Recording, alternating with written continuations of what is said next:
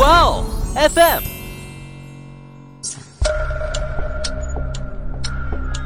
事件众说纷纭，案情扑朔迷离。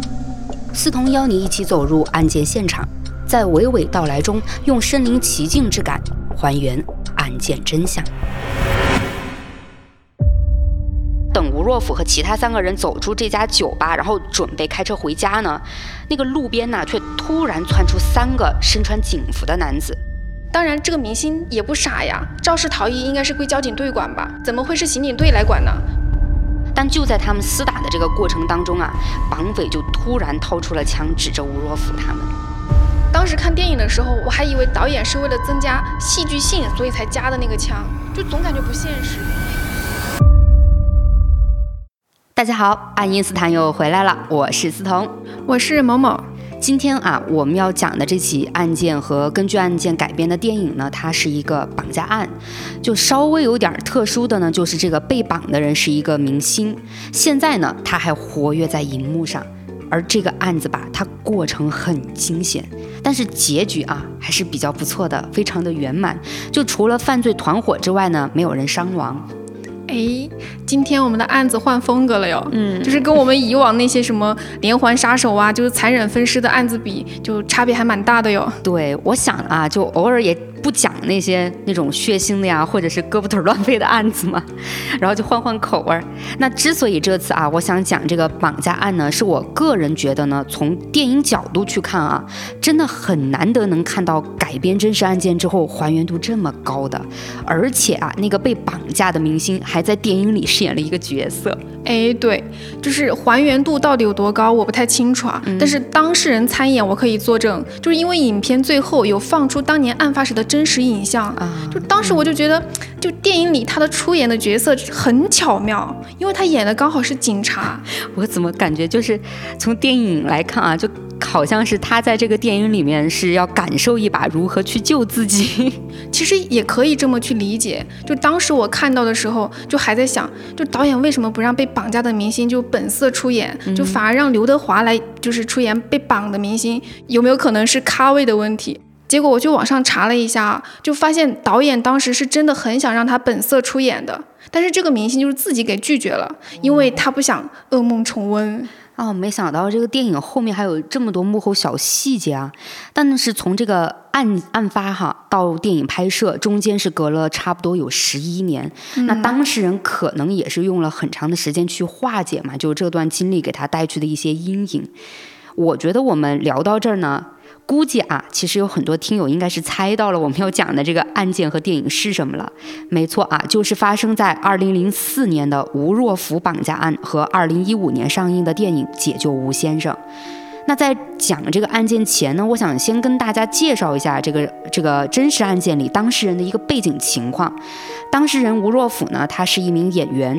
我估计很多九零后还有零零后的听友啊，他们对这个吴若甫是很陌生的。就如果我呀不看照片，我也感觉很陌生，因为这名演员对我来讲就是眼熟型的，就是在剧里看到他会觉得很眼熟，但是要提名字真不知道。这个吴若甫老师啊，他也算是老一批的演员了。在上世纪末和本世纪初呢，他是国内影视界的一线演员。我就这么讲吧，他当时的那种身份啊，就类似于现在老干部靳东，就是靳东他在影视圈的这种地位。明白了，一看就是饰演的角色都偏正面的嘛。哎，是，这跟他的军旅背景呢，其实也有一定的关系。就吴若甫在一九七九年的时候，那个时候呢，他是十七岁嘛，考入了解放军艺术学院，并在毕业之后呢，分配到了总政话剧团担任演员。直到一九九八年，他被调入中央实验话剧院。其实也就是说呀，从一九七九年他进入解放军艺术学院算起呢，吴若甫算是在部队待了将近有二十年，这对他在绑架案里面啊，他的那种被绑架之后的那种镇定感啊，其实有很大的影响。这肯定啊，就是在部队里面待了二十年是什么概念？就不说别的吧，就是那个心理素质肯定是比旁人都要强很多的。对，嗯，也难怪他经常在电视剧里面都是出演军人啊、警察啊这些，一点都不违和。就纯纯的本色出演嘛，差不多。就他军人的那种气质还有气场啊，那绝对妥妥是有的。那么他个人背景，我觉得也跟大家说的也差不多了嘛，我就来说一下咱们今天要讲的这个案件啊。那时间呢，当时是在二零零四年的二月二号，这个时候其实应该算得上是吴若甫演艺生涯的一个巅峰时刻。那当时他其实是刚结束了上一部剧的拍摄，然后就马不停蹄的和另一部戏的导演啊、制片差不多有三个人的样子嘛，就约在了北京三里屯见面去洽谈合作。他们原本啊其实是约在一个咖啡厅的，但因为这家咖啡厅呢禁止抽烟，所以他们几个人呢就开车去了一家酒吧。他们里面到底谁的烟瘾那么大呀？就非得抽着烟谈事情？你的这个重点能不能不要偏？啊，对不起，那我还是想问一下，去酒吧怎么又怎么谈项目呢？就是感觉更离谱吧？那都是喝酒逍遥的。不是 你不要抓这种细节的东西。但确实啊，你提到这个地方，可能也有很多人就觉得谈项目啊，你就不管是谈项目也好，还是各种做生意，怎么会选择酒吧这种感觉很吵闹的地方啊？但我要跟你讲，他们当时去的这家酒吧其实不一样。还是有点特殊的，因为据坊间传闻啊，这个地方呢曾经是央视某导演入股的产业，因为北京娱乐圈的人都会去那里消费，所以这个地方呢也就慢慢成了娱乐圈人士的一个固定聚会地点。那吴若甫他们选择这家酒吧，其实也是说得过去的。嗯，明白了。这个地方就类似娱乐圈的那种名利场，是吧？就想合作就全往这里凑，小酒一喝，马屁一拍，哎，说不定合作就成了。这拍不拍马屁我们不知道啊，但反正就是吴若甫跟他那几个就导演还有制片啊，就在这个地方这么聊下来呢，就当时就聊到了二月三号的凌晨一点左右。那等吴若甫和其他三个人走出这家酒吧，然后准备开车回家呢。那个路边呢，却突然窜出三个身穿警服的男子，他们自称呢是北京市公安局丰台区的民警，然后在向这个吴若甫出示了证件之后呢，他们就告诉吴若甫说他的车涉嫌肇事逃逸。并且要求吴若甫跟他们回警局接受调查。那当时这个吴若甫其实也就在向警方解释嘛，就说自己的车都是自己在驾驶，最近呢也根本没有发生过肇事逃逸的事情。但是他就看在对方也是警察，所以也说的如果有什么误会呢，他也愿意配合警方，就到警局去做一个调查。所以呢，他就准备跟着警方去回警局。结果这个吴若甫呀，他刚走到这三个警察的车边呢。就发现不对劲儿了，因为呢，他发现这三个警察开的车压根儿就不是警车车牌，因为这个警车车牌它跟我们普通市民的那种车牌是不一样的。哦，对对，我记得现在的好像是那种白底的，是警车的。哎，不过吴若甫真的就好警觉呀，真的不愧是有军旅背景的人。不过我看电影的时候，对这里我发现哈是做了一点改编的，就是没有涉及到警车车牌，我感觉可能是政治敏感哈。还有你案子里面不是说这三个男人穿了警服嘛？但是电影里面他们是没有穿警服的，就是很随意的着装，只是只是自称自己是市刑警队的刑警。哦。但是对明星，也就是电影里的男主，他的调查理由其实是一样的，也是说他车辆涉嫌就是肇事逃逸嘛。嗯，对。当然这个明星也不傻呀，肇事逃逸应该是归交警队管吧？怎么会是刑警队来管呢？所以他当时就想的是拨打幺幺零。这一下绑匪就藏不住了呗，直接就掏枪威胁。这里虽然有细节调整啊，但我觉得它的结果还是还原了。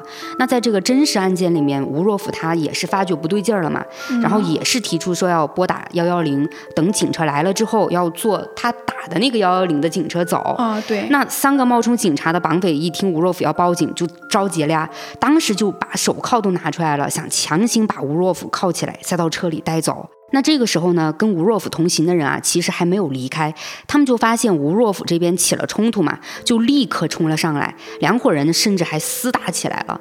但就在他们厮打的这个过程当中啊，绑匪就突然掏出了枪，指着吴若甫他们。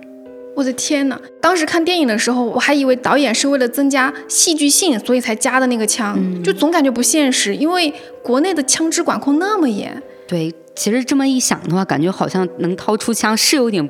好像感觉有点杜撰的样子啊，对呀，但实际上还真不是改编的，因为在真实案件里啊，这伙歹徒枪支弹药都特别充足。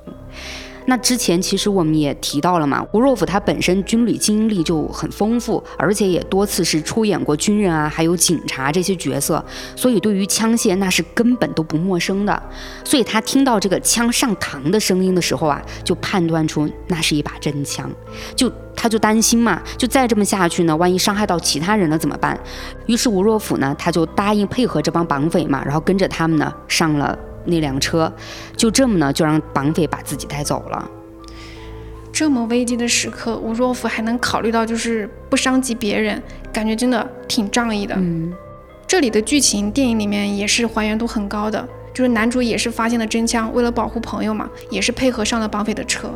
那这个地方我就感觉电影啊，好像是完全在把这个吴若甫经历的事情一比一还原。哎，对呀。那在这个真实案件中呢？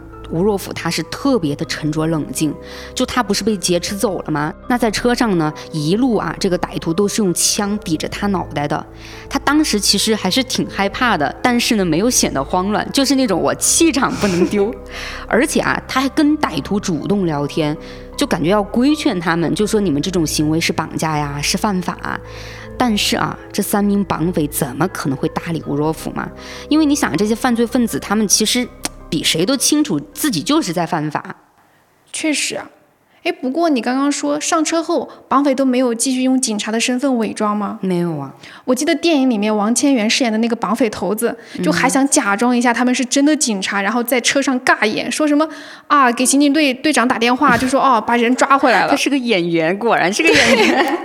但是男主当时是并没有让他演完的，直接就说出了他话里的漏洞，然后。也是直接点名，你们这是绑架。哦，然后绑匪头子也就没办法伪装了嘛。那反正，在真实案件里面啊，就是这个三名绑匪中为首的那个，也就是你说的这个绑匪头子，他当时的状态反而是那种特别气定神闲的那种状态。对，他就跟那个吴若甫聊天，他就告诉他，他说本来呢，他们这次来啊是想绑一个开奔驰的老板。结果谁知道就发现他这个大明星从这个酒吧里走出来了，所以当时就临时决定换人绑架的。哎呀，而且他还告诉这个吴若甫说，他们绑架啊就只是为钱，只要你吴若甫好好的配合，那他们就能让吴若甫活着离开。然后这个绑匪头子呢还自曝说他们昨天还绑了一个，以为那个人呢是个富二代，结果这个富二代是个假的。啥钱都没有，绑匪头子就说，就反正相当于我感觉就像是在跟吴若甫介绍自己的那种就经历一样，有点炫耀的感觉。他就给那个，而且还反正就介绍的很详细，就给吴若甫说什么，如果是没有钱赎的，一般超过二十四小时了，他们就要杀掉那个人。感觉这是绑匪在威胁吴若甫啊，但同时又带了那么一点炫耀的感觉，好像有。对，好像他们绑人杀人就是一件很 easy 的事情。对，反正也能从侧面看出来啊，就这群绑匪手段是非常的狠的，而且没人性、没底线。当时这个吴若甫虽然啊，我刚才不是说他很沉着冷静嘛，他是外表很冷静，但那个内心还是很颤抖的，还是很害怕。对，但好在他心理素质确实很强。那在绑匪的车里呢，他都是一直在寻找逃生的机会。当时啊，这个绑匪其实，在车里他是把吴若甫的身子压得特别的低，主要就是不想让吴若甫看到窗外的那种路线嘛，万一他记录怎么办，对不对？那吴若甫让绑匪都想不到的是，他竟然在靠声音啊来判断位置，这也行？对我真觉得这个吴若甫啊，他是在聚光灯之外真的有两把刷子的明星。确实，那当时呢，他是一路上都在留意自己听到了什么。他先是听到了收费站的声音，就类似那种交五块啊、十块啊，就这种过路费的声音嘛。嗯。然后呢，他又断断续续的听到了飞机的轰鸣声。没过多久呢。车就停了，所以他当时就判断啊，绑匪是把他绑到了机场附近的郊区。结果吴若甫他真的猜的八九不离十，还猜还猜到了。对，就绑匪的确是把他劫持到了北京顺义区的一个农家院里。这个顺义区啊，刚好就是北京首都机场所在区域。哇哦，还挺厉害的。对，哎，不过你提到他们到了什么农家院了，那地方应该很偏吧？吴若甫就算知道了。貌似也没有办法求救啊？怎么说呢？我总觉得他遇到当时那种情况啊，也可能是走一步看一步嘛。那后面他就被绑匪就压着下了车，到了那个四周都挂着窗帘的一个房间里面。而这个房间里面呢，吴若甫就看到了还有一个被捆着的小伙子。哦，这里我知道，应该是对应电影里那个叫小杜的人。哎，真实案件里这个小伙子也姓杜，我觉得他把姓这些都保留了。是，那反正在这儿，我在真实案件里也也管这个人叫小杜嘛。那这个小杜呢，他当时看到吴若甫进来啊，这个眼神里直接闪出看见希望的光芒，闪闪发光。不是？这两个人应该算是难兄难弟吧？都是人质，咋还看到希望了呢？哎，我觉得呀，就之前不是我提到说绑匪在这个车上跟吴若甫聊天嘛，其实他讲的就是说有一个富二代。假富二代嘛，其实就是这个小杜的情况。那小杜他其实是头一天绑的，距离二十四小时的期限只有不到两个小时了。小杜这个人他没筹到钱，而且也找不到人来赎他。那在这样的一种情况下，当时小杜其实是应该很绝望的。确实，而就在这种绝望当中呢，他突然又看到来了新的被绑者，那小杜或许就有一种哎呀同是天涯沦落人的感觉。还真有。对，就在这个绑匪窝里有了同伴嘛，就万一能合作，就他们要是能趁绑匪不注意的时候逃出去呢，就假如有这样的希望呢，搞不好他有这样的想法，嗯，呃、多一个人就多一种可能。虽然感觉这种想法不容易落地哈，但是你也提到了同是天涯沦落人，也可能是吧。就毕竟遇到了和自己相同处境的人，确实会抵消一点点那种焦虑。对，但小杜他本人当时是怎么想的，这个就成谜了。不过在这里我要说一下绑匪了啊。当时绑匪他不是把吴若甫绑来了吗？他们其实当时的心情是很复杂的。就为什么我要这么说啊？因为在绑这个吴若甫的过程中，这些绑匪啊，他们都说自己曾经是看过吴若甫出演的影视剧，也都清楚他演了很多警察形象，而且身手还不错。哦，啊、那绑匪头子他其实就有点担心这个吴若甫会不会采取什么行动来反抗他们，所以啊，他还特别提防这个吴若甫，甚至叫他的小弟把他们啊拥有的九把锁全部拿出来，都拴在了吴若甫的身上。但是我跟你讲啊，之后脱险的吴若甫告诉媒体呢，说当时绑匪虽然把他绑得那么严实嘛，啊，其实都是徒劳的，因为实际上啊，吴若甫一把锁都打不开。真的是自带喜感呀。对我们作为旁观者，可能觉得 就挺有戏剧性的啊，但这反而其实也能证明绑匪他的防范意识很强。那之后这些绑匪啊，就当着吴若甫和小杜的面呢，还去抱怨这个小杜是穷鬼，就能不能不要那么直白？我的天哪，还嫌弃。对，但是这个小杜呢，也一直跟这个绑匪说啊，说自己跟他的一个老板关系很好，如果让他去联系老板呢，或许啊，这个老板能拿出二三十万。二三十万，零四年，感觉这个嗯钱也不少了。是不少，但在这些绑匪眼里啊，二三十万都不值得去拿。嗯，那绑匪想要多少？我跟你讲啊，绑匪喊价五百万，如果呢拿不出来这个五百万啊，他们给你打折，两百万也行。别说零四年了，就现在啊，这笔钱对我来说都是个巨款。谁不是啊？我跟你讲，就现在平常老百姓唯一能获得这笔巨款的方式，感觉只有寄希望于买彩票上面了。好的，我下班就去买。所以你想啊，就绑匪当时开出这样的一个价，其实就是一笔天文数字。就连那个时候正当红的吴若甫啊，你想他拍了那么多剧啊，怎么都应该有钱吧？但他的全部积蓄加起来，也不过只有二百一十万。而这个小杜，你想想，他又不是富二代。他当然也不是演员，那这个两百万自然是更拿不出来了。等待小杜的，当然就只有死路一条。那绑匪呢，就在等绑架小杜的时间到这个二十四小时嘛，他们就准备时间一到呢，当着吴若甫的面把小杜给活埋了。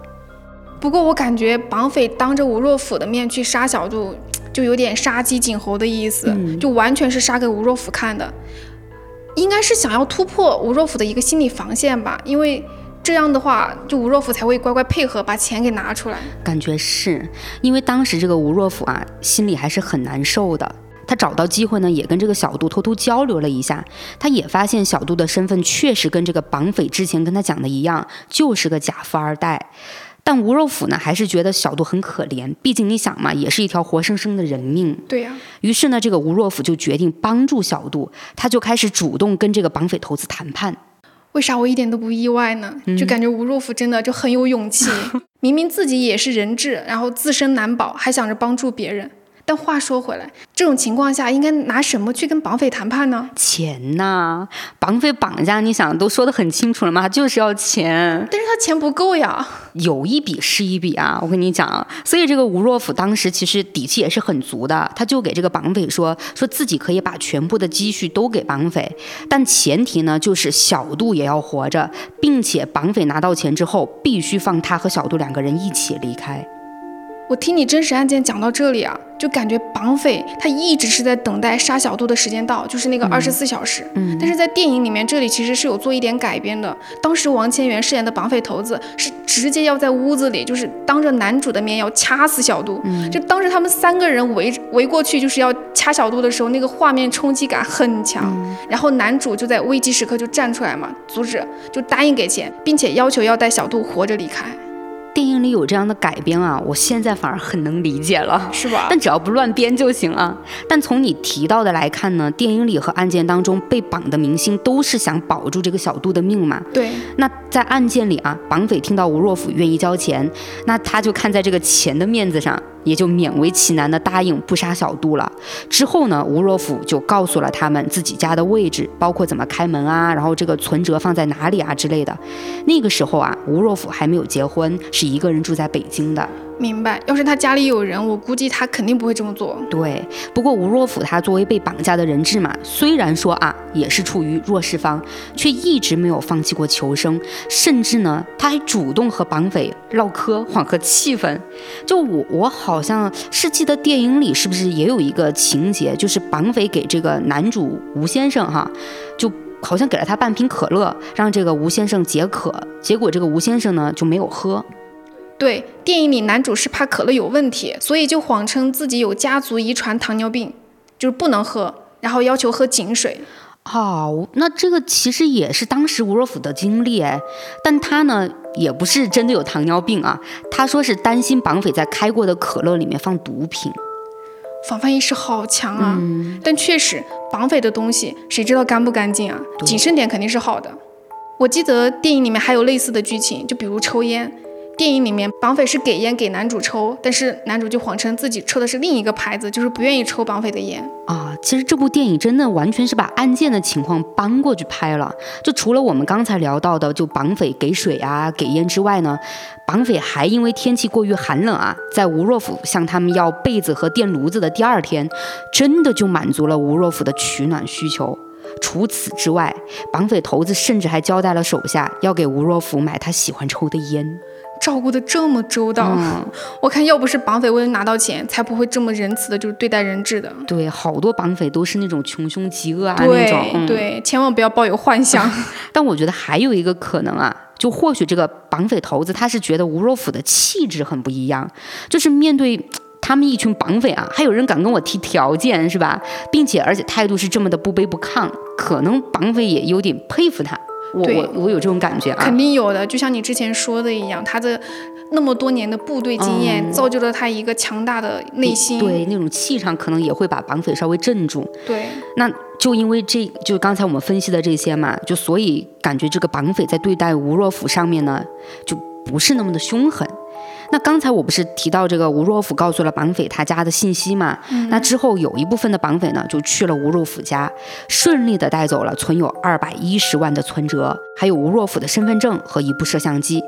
可能绑匪他们是觉得这笔钱即将到手了嘛，就感觉比较满意。这群绑匪回来的时候呢，竟然还对这个小杜说：“说他命好，碰到了好人，让小杜记得感谢吴若甫。”这些话听着好讽刺呀！谁说不是呀？就光听这话的时候，我真的觉得特别讽刺。但关键你起码你讽刺完了啊，是要放两个人活命的，对吧？但实际上呢，这群绑匪从一开始就没打算让吴若甫和小杜活着离开。不过当时吴若甫他们并不知道这个残酷的真实情况。那绑匪拿到吴若甫的存折之后，还需要去取钱嘛？嗯。但是这个两百来万啊。不是小数目，也需要银行去配合。其实银行那边感觉也还好，绑匪头子可能就挟持一下吴若甫，让他本人呢跟银行预约一个时间就行了，对不对？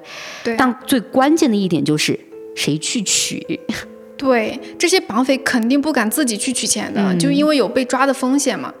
而且当时他们也是在众目睽睽之下绑的吴若甫，当时跟吴若甫在一起的那些人肯定也都报警了，说不定银行那个地方早就有警方在那边就是埋伏了呢，就是暗暗中观察，对，铺铺满了警方了。所以这个绑匪头子啊，我跟你讲还是很警觉和狡猾的。他们是在二月三号的早上八点钟，是给吴若甫的朋友一个姓苏的人。打去了一个电话，告诉他吴若甫在他们手里，让这个朋友呢取二百万的赎金，而且还说了一个交接的地点。哎，电影里不是这样哎，电影里面是男主打电话给朋友，就是让朋友帮忙去银行取钱。那电影里啊，我不知道有没有呈现这个绑匪头子很嚣张的挑衅警方的那一趴，因为在真实案件当中啊，他们在打电话给吴若甫朋友的时候，绑匪就特别嚣张，在那儿说：“哎，我知道你旁边有警察，你跟警察说平谷那个人就是我杀的，吴若甫死定了。但是现在呢，你还是拿着卡给我去取钱。”就我刚才说的这一段话呀，不是我杜撰的啊，是纪录片《解放吴若甫》里警方转述的绑匪头子的电话内容。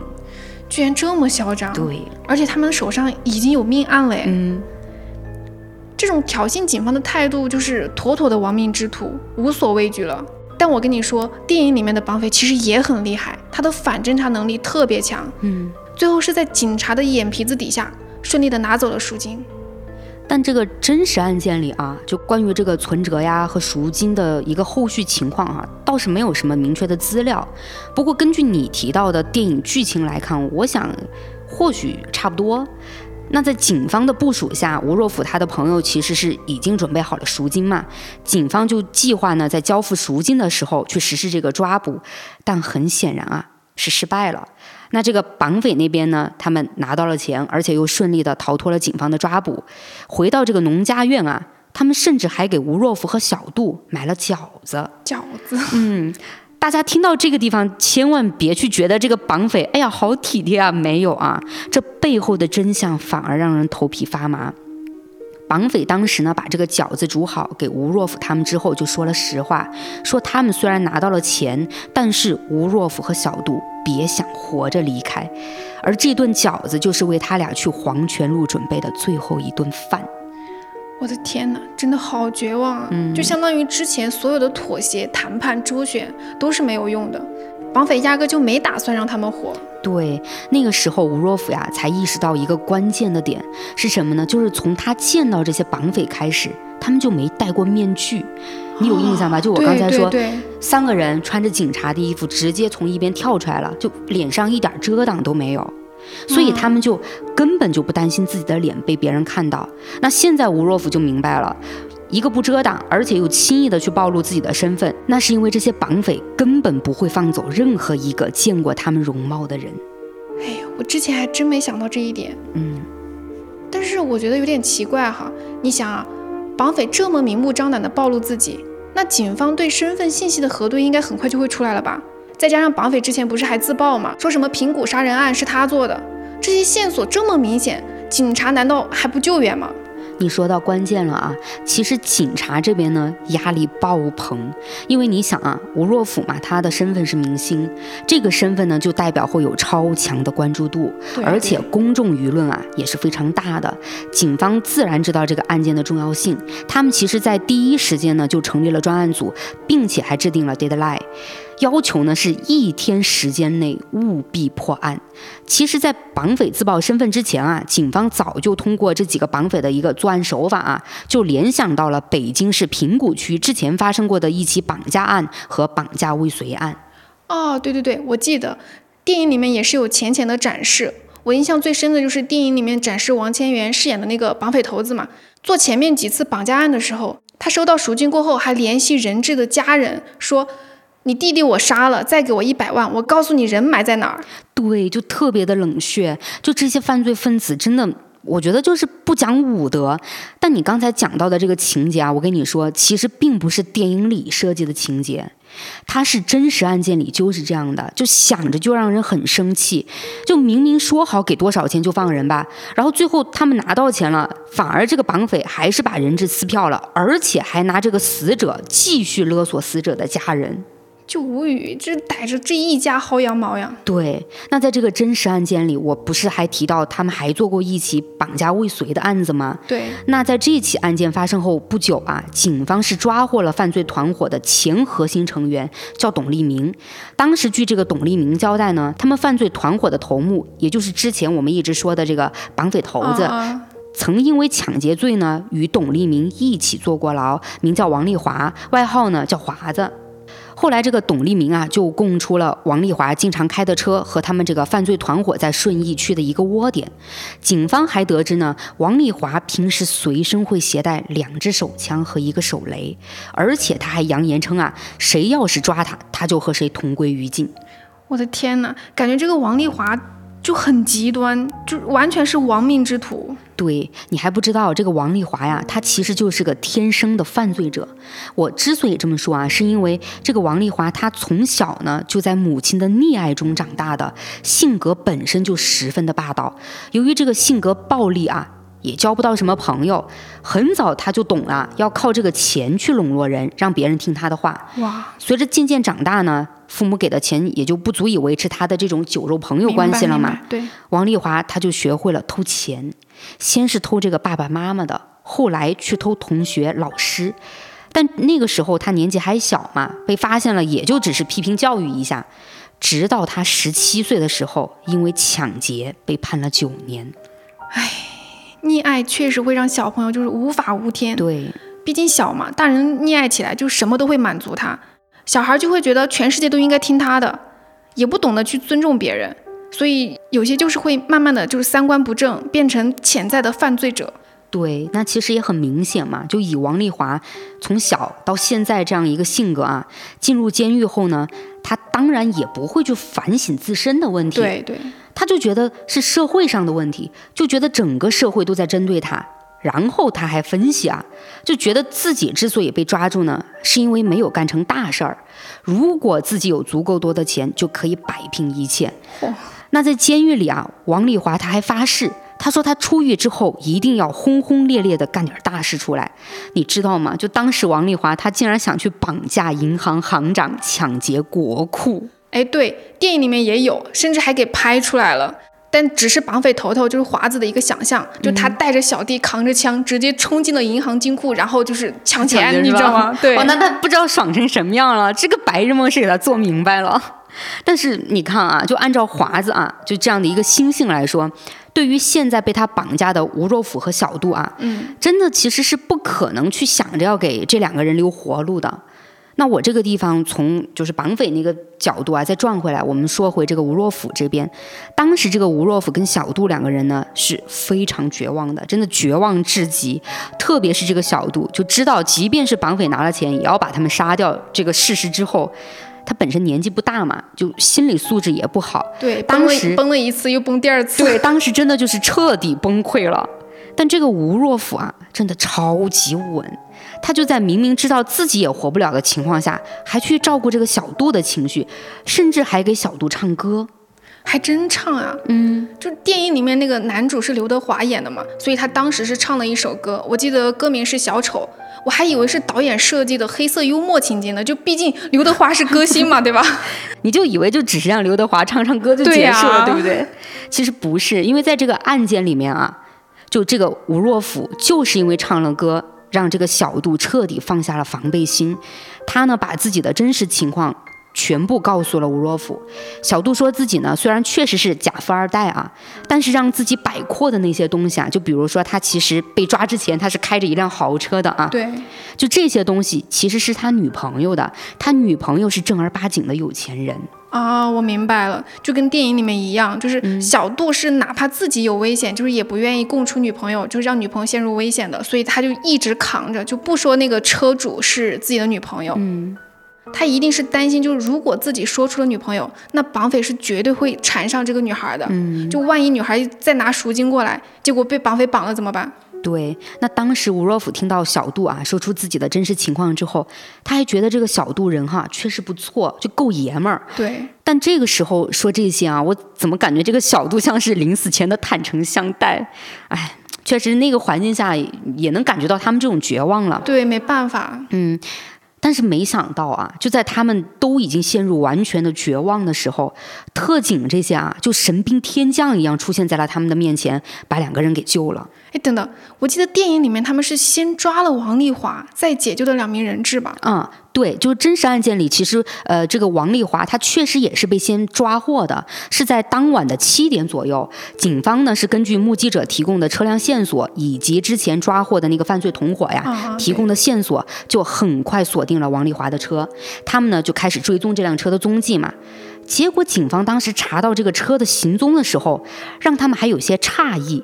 你知道警方查到王丽华的车开到哪儿去了吗？他不是还绑着两个人质吗？也不可能说不知道警方在追捕他，他还能开到哪儿去啊？其实按照很多犯罪分子的普遍行为啊，怎么都应该是巴不得人间蒸发，对呀，就是藏的越越严实越好，越深越好，是吧？但这个华子真的异常不把警方放在眼里，他是明目张胆、大摇大摆的开车去找自己女朋友了。哇哦！那警方查到了他的所在之处之后呢，就立刻在他女朋友住的小区外围啊做好了布控，就耐心的等待王丽华走出小区。之后的抓捕过程啊，虽然很惊险啊，但结果是值得庆祝的。警方顺利逮捕了王丽华。可是让警方感到后怕的是啊，他们从王丽华的身上还有这个车上啊，搜出了五四手枪，还有一个手雷。他果然是随身携带枪和手雷啊。嗯。想着还挺可怕的，就是这样一个极端的人就在我们身边的话，万一有什么事情刺激到他，天哪，不堪设想。对，但我觉得这个手雷啊，反而有点像是王丽华用来保命的，或者说是怎么说呢？就是他想从警察手中脱身的一个筹码。因为从他的角度去想啊，他会觉得，哎，你们把我逼急了，我就引爆手雷，让周边的老百姓跟我一起死。对。可大家都明白啊。警察每次遇到这种危机时刻啊，都会优先考虑人民群众嘛，肯定的，就绝对不会采取强硬的手段去制服王丽华。那王丽华呢，也就有机会去摆脱警方。可是我要给你讲啊，这次抓捕反而让王丽华认清了自己，他知道自己并没有那么狂和如此的不在乎自己的命，因为在这次的抓捕过程当中呢，王丽华是完全有时间去引爆手雷的，但是在他被警方扑倒的前一瞬间啊。他自己主动放弃去引爆这个手雷了，确实死亡还是很可怕的。有些人还是就是感觉还是对这个死亡还是有敬畏的，嗯。但我想着还是觉得有点后怕，就像你案件里说的，万一他是不怕死的，引爆了手雷，真的是不知道会造成多大的牺牲。嗯，在电影里面，我感觉导演也是想把真实案件里就是王丽华没有做的事情给大家具体展现出来，到底有多可怕。嗯。在电影里面，就是在这个剧情这里啊，导演是加了一个幻想的场景，就是让刘烨饰演的一个警察，就是在小区门口蹲守的时候，就是展现了一个幻想场景啊，就脑补了一下，对，脑补。然后就是警方与王丽华他们在小区门口就进行激烈的枪战，就甚至还引爆了手雷，就死伤惨重。那还好啊，就这些都是假的，都是脑洞。也庆幸啊，真实案件里王丽华怂了。那这次不是顺利就逮捕他了吗？对，警方就开始审问这个王丽华，想让他说出呢人质现在的地点嘛。